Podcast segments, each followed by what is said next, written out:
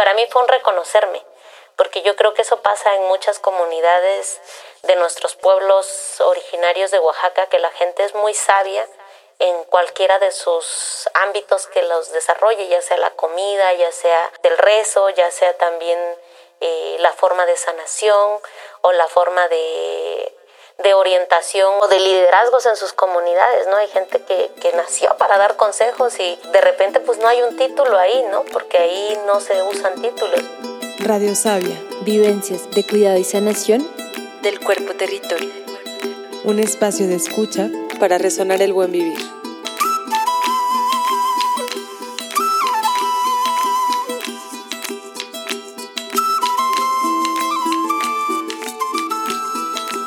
En esta temporada 2 estaremos escuchando relatos y prácticas desde las voces de mujeres defensoras territoriales, sanadoras comunitarias y guardianas de conocimientos ancestrales. Testimonios de resistencia, cuidado colectivo y esperanza que lideran, aconsejan e inspiran un tejido social abundante y diverso. Yo soy Maitika Virama.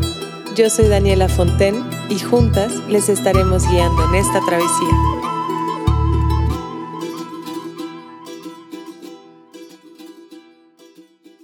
¿Cómo entienden ustedes la salud? Nos hemos dado cuenta que tendemos a relacionarla con la falta de enfermedad, pero sentimos que es un nombrar desde la ausencia y queremos aprender a honrar y celebrar su presencia.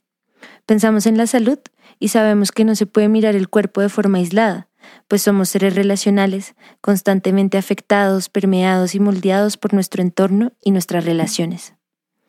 ¿Cómo sería entonces entender la salud de manera colectiva, desde nuestros cuerpos, vínculos y territorios? En este episodio hablamos con Silvia Hernández, sanadora, partera tradicional y líder comunitaria en Oaxaca, México. Silvia nos comparte una palabra de consejo y guianza sobre la salud comunitaria, el cuidado en los tiempos de crisis, la relación campo-ciudad y la importancia de los alimentos para nuestra salud. Les dejamos con Silvia.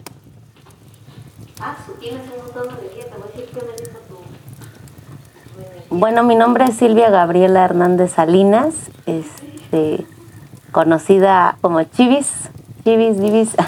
Y entonces pues me dedico a la medicina tradicional, a acompañar procesos de sanación. Y para mí la sanación comunitaria o el tejido de creando salud comunitaria tiene que ver con la vida. Los procesos de la vida atraviesan desde la tierra que nos comemos y nos alimenta hasta la tierra que nos va a abonar cuando nos vayamos de este plano, de este mundo. Entonces mi trabajo ha sido enfocado en amor a la tierra para construir desde ahí pues saberes que nuestros abuelos y nuestras abuelas nos han heredado como principios de sabiduría pues indígena que siguen reproduciendo a través de la práctica de sus nietos y sus nietas en ese sentido, pues yo he trabajado eh, desde la construcción de tierra, ¿no? Este, ecología, que es el reciclado y eso, hasta la salud, eh, que en los pueblos no se llaman a sí mismos, a sí mismas médicos tradicionales, médicas tradicionales, pero a eso me dedico, ¿no? Y un médico tradicional es aquel que cumple una función donde no hay médicos o doctoras eh, de ciencia, pero hay gente de sabiduría ancestral que cuida su territorio, sus plantas y reconoce su territorio o cuerpo como eh, de qué está mal y cómo sanarse. Ahora, eh, pues la gente llega al médico a que, oiga, estoy enfermo. ¿Y de qué no? Pues no sé, me duele aquí.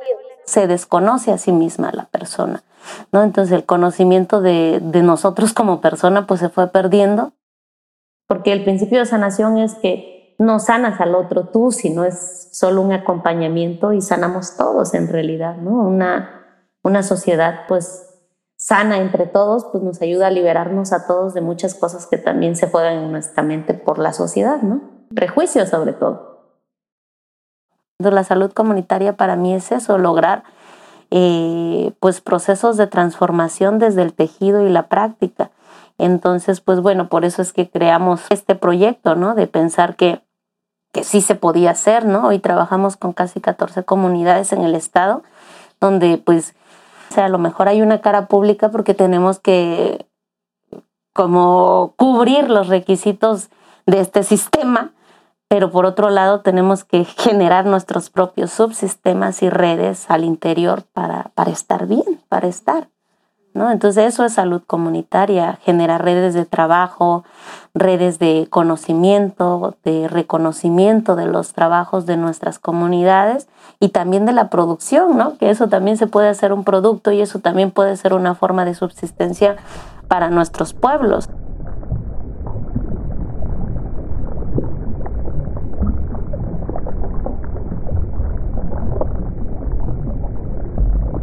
Se tiende a plantear la salud como algo individual y funcional, el cuerpo como una máquina aislada que tiene que producir en todo momento. ¿Qué pasaría si nos acercamos a la salud como una manera de ser, estar y habitar el mundo? Sintiéndonos cuerpo colectivo que duele, se activa, descansa y crea, se abre la posibilidad de organizarnos, relevarnos y sostener nuestros procesos en el tiempo.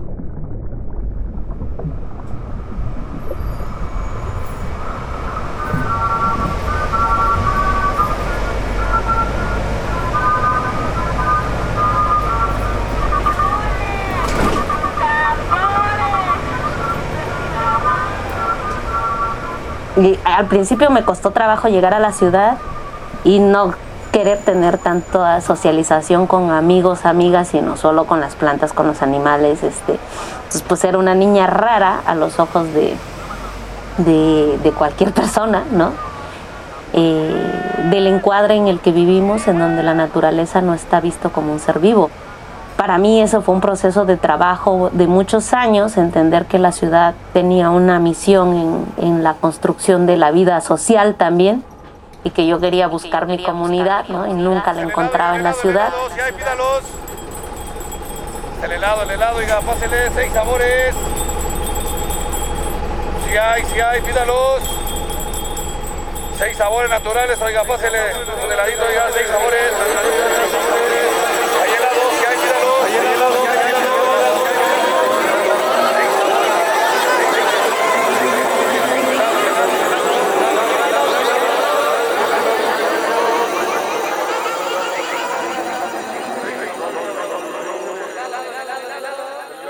En 2006, en Oaxaca, el sindicato de maestros, que reunía a más de 70.000 personas, tomó la plaza pública, exigiendo una mejora de sus condiciones laborales. Ante la negativa del gobierno y un intento de desalojo violento, el 14 de junio surge la Asamblea Popular de los Pueblos de Oaxaca, la APO. Durante más de seis meses, la APO sitió la capital del estado, y tomó los medios de comunicación, exigiendo la destitución del gobernador de aquel entonces. Fue así que surgió uno de los movimientos populares más importantes del estado de Oaxaca, que es aún hoy un referente de otras formas de hacer y relacionarse organizativamente. Días de tensa calma regresaron los enfrentamientos en Oaxaca. Séptima marcha multitudinaria de la Asamblea Popular de los Pueblos. no fue hasta 2006 que que pues yo llegué a, a, las barricadas a decir, bueno, es que yo puedo apoyar, ¿en qué? Me dijeron y yo, ah, bueno, pues sé hacer informes porque estudio ciencias sociales, ¿no? Y, este, y sé tomar fotos y sé, y entonces pues me dijeron algo funcional para la vida y me quedé pensando, ¿qué sería funcional? Ah, pues sé cuidar enfermos. Entonces dije, ah, bueno, eso sí, la comisión de, de enfermería.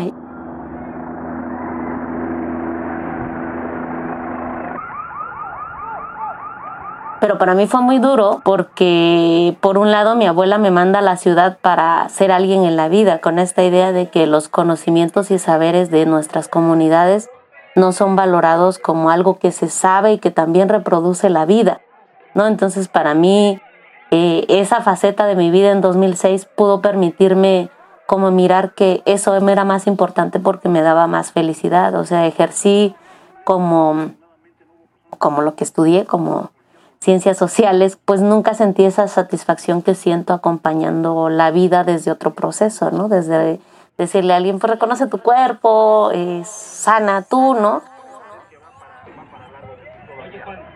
que yo te tengo desde la calle 5 de Mayo a una cuadra tan solo del templo de Santo Domingo Jesús y vemos aquí en momento otro helicóptero del gobierno del estado con policías que sigue recorriendo, que sigue sobrevolando toda esta zona en conflicto. Oye Juan, el, el uso de las armas, eh, se pide, el uso de las armas es de los maestros o de policías involucrados o de policías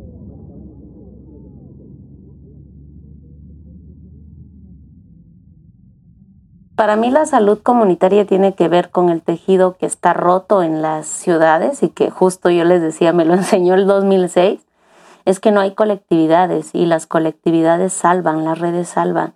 Normalmente pensar que en el individualismo tal como lo plantea el capitalismo como un sentido mercantil nos obliga o nos enseña a que no podemos confiar en el otro y la otra. Y 2006 para mí es el ejemplo más claro de alguien que está buscando su comunidad y le encuentra a partir de acompañarse con otros, acompañarnos en procesos difíciles de, de vida, hacer redes, comunidad, en donde cada uno cumpla una función específica y no, no nos tenemos que empujar pero sí tenemos que aprender a respetar como pues nuestras diversas formas para hacer comunidad. Y yo creo que eso nos lo enseñan bien nuestras comunidades en las asambleas, por ejemplo, aunque no estés de acuerdo con el punto del otro, no lo vas a eliminar de tu vida, le vas a dar un espacio para hacer una construcción colectiva entre todos y todos.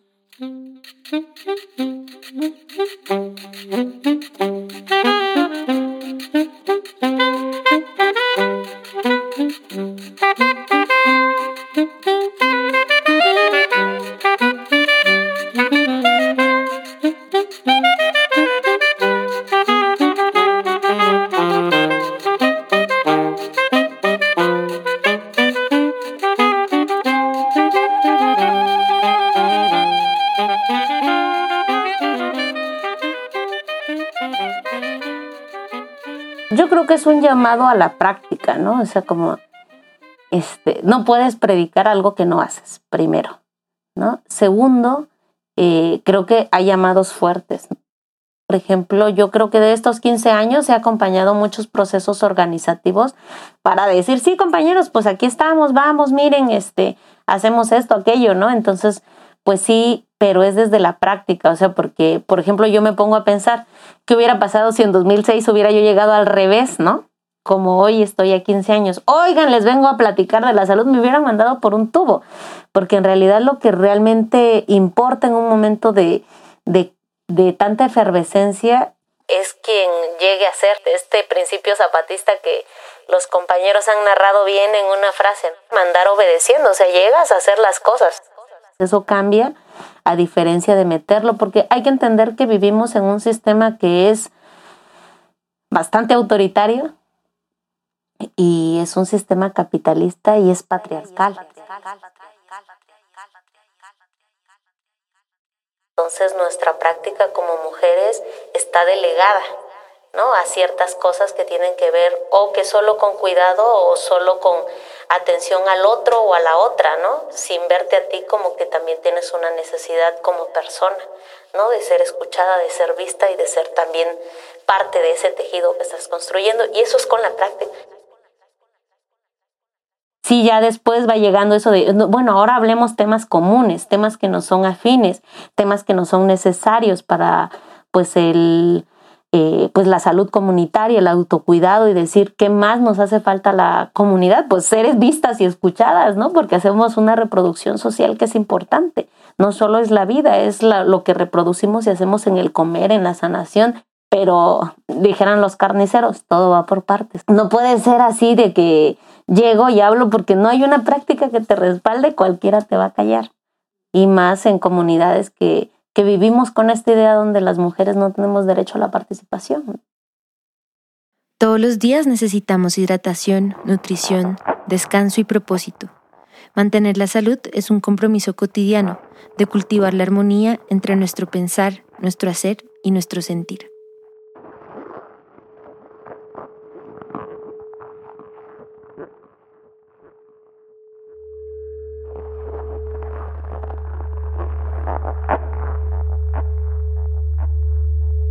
Yo creo que el primer punto es regresar a la espiritualidad de cada uno.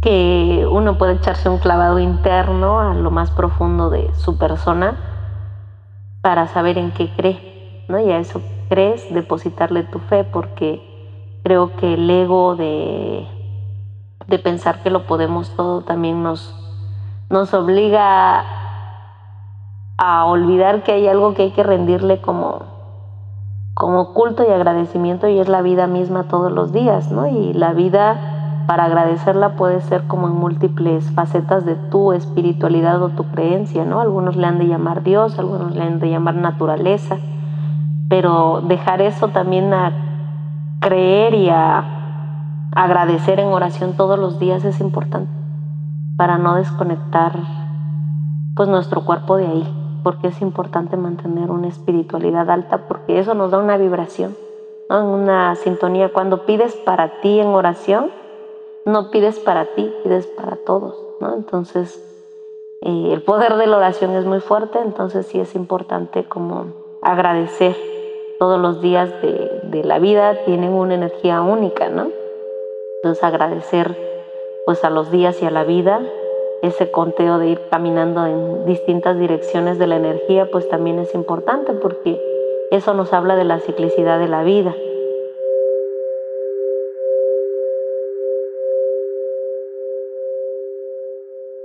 Ante las múltiples crisis que atravesamos como humanidad, existen territorios en los que ser funcional es una condición y no una posibilidad. El campo y la ciudad se sostienen de cuidados de seres invisibilizados, para quienes atender su salud mental, física, emocional es casi imposible. ¿Cómo caminar hacia una salud mental colectiva? ¿Podemos hablar de ciudades deprimidas o campos furiosos?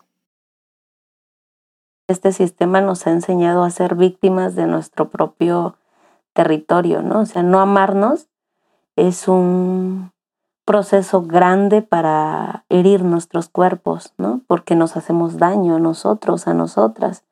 Entonces se nos olvida que lo que debemos más amar para que en esa vibración podamos compartir un poquito de ese amor. Entonces sí he llegado con mucha gente que, que cuando viene o cuando me toca ir a comunidad, como que está desconectada de su cuerpo. ¿No? Y sí veo una diferencia grande entre atención aquí en la ciudad a las comunidades. Hay una diferencia real. Por ejemplo, en partos, eh, me llama mucho la atención que, que aquí los partos duran muchas horas. Nos han robado el preparar nuestro cuerpo para algo que es un proceso normal, natural y en las comunidades ya las mujeres ya llegan cuando ya el niño ya casi va afuera, ¿no? Entonces es distinto, es distinto, nos han robado nuestro territorio y creo que es un proceso de recuperarlo.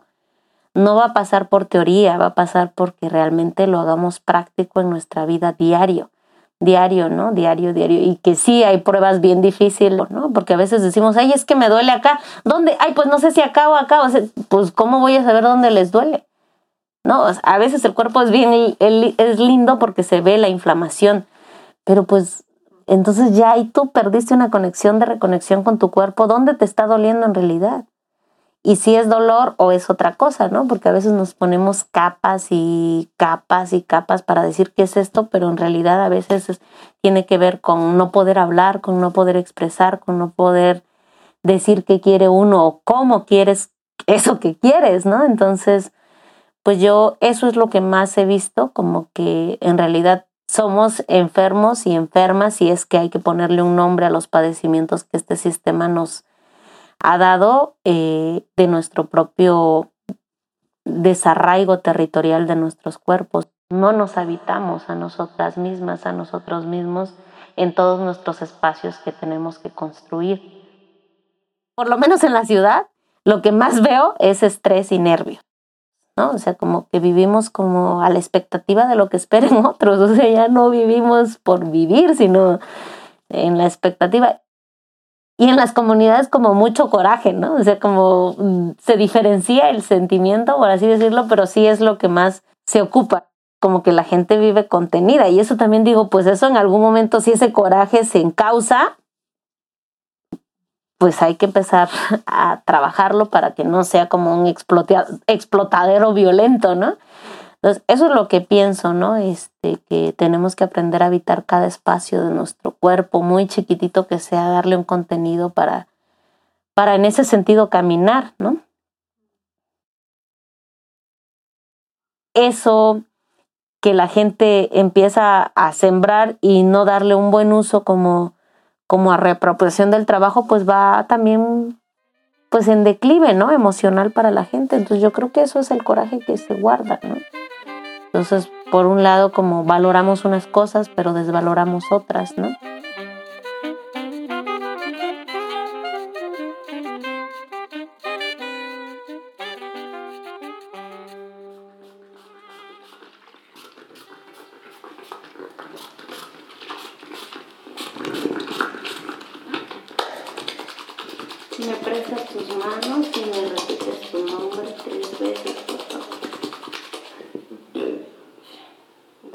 O, por ejemplo, en, la red de médicos a la que pertenezco, muchas veces decían las compañeras, es que todas estas nuevas medicinas que salen como momento maravilla, ¿no? Como en algún momento estuvo el NIM o la moringa, lo que hacen es como este mismo sentido de monocultivo para que la gente solo tenga una. Y nuestros pueblos y territorios tienen mucha ampliedad como para sanarnos de múltiples maneras. Entonces hay que reconocer el territorio físico para cultivar las plantas que nuestros abuelos y abuelas nos daban como esa herencia milenaria de sanación.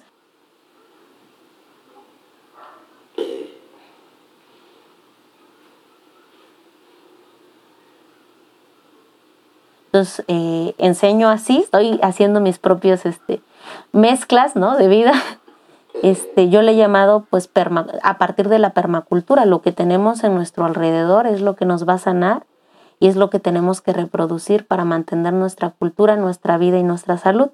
Entonces trabajamos así como hacemos pequeños pies de crías de las plantas que normalmente nos dan identidad para curarnos, ¿no?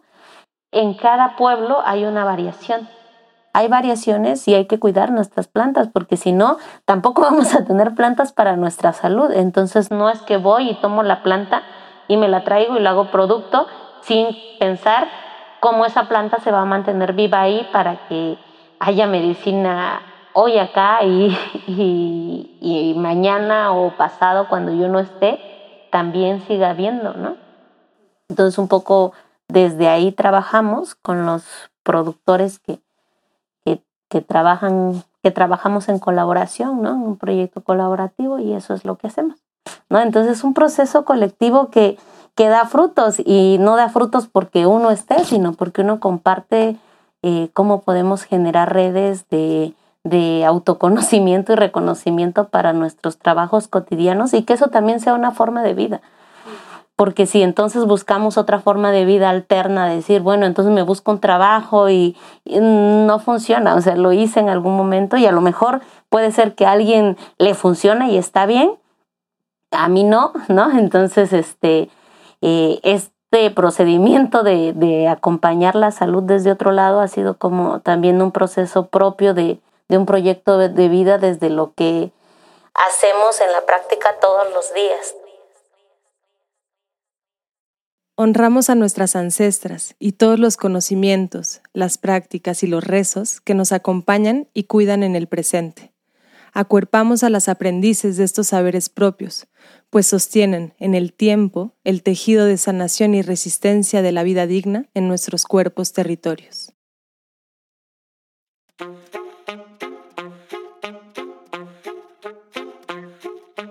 Es ama, vive y se libre sin esclavizar a los demás a veces amamos demasiado, eh, pero nos esclavizamos a nosotras mismas también en ese procedimiento y la libertad es para todos y todas, incluyéndote a ti misma. No te esclavices por nada ni por nadie y camina con pues, los senderos de la libertad.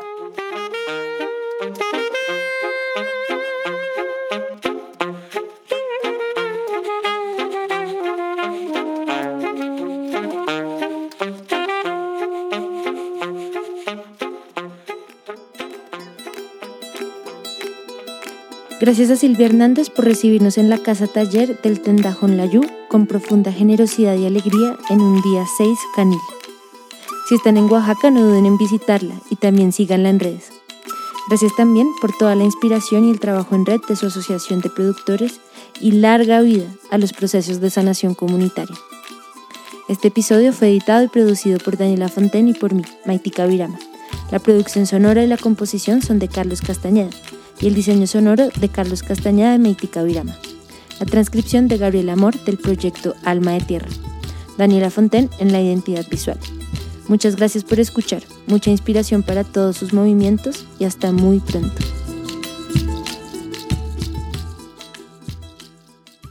Este temporada cuenta con el apoyo de Doc Society Foundation.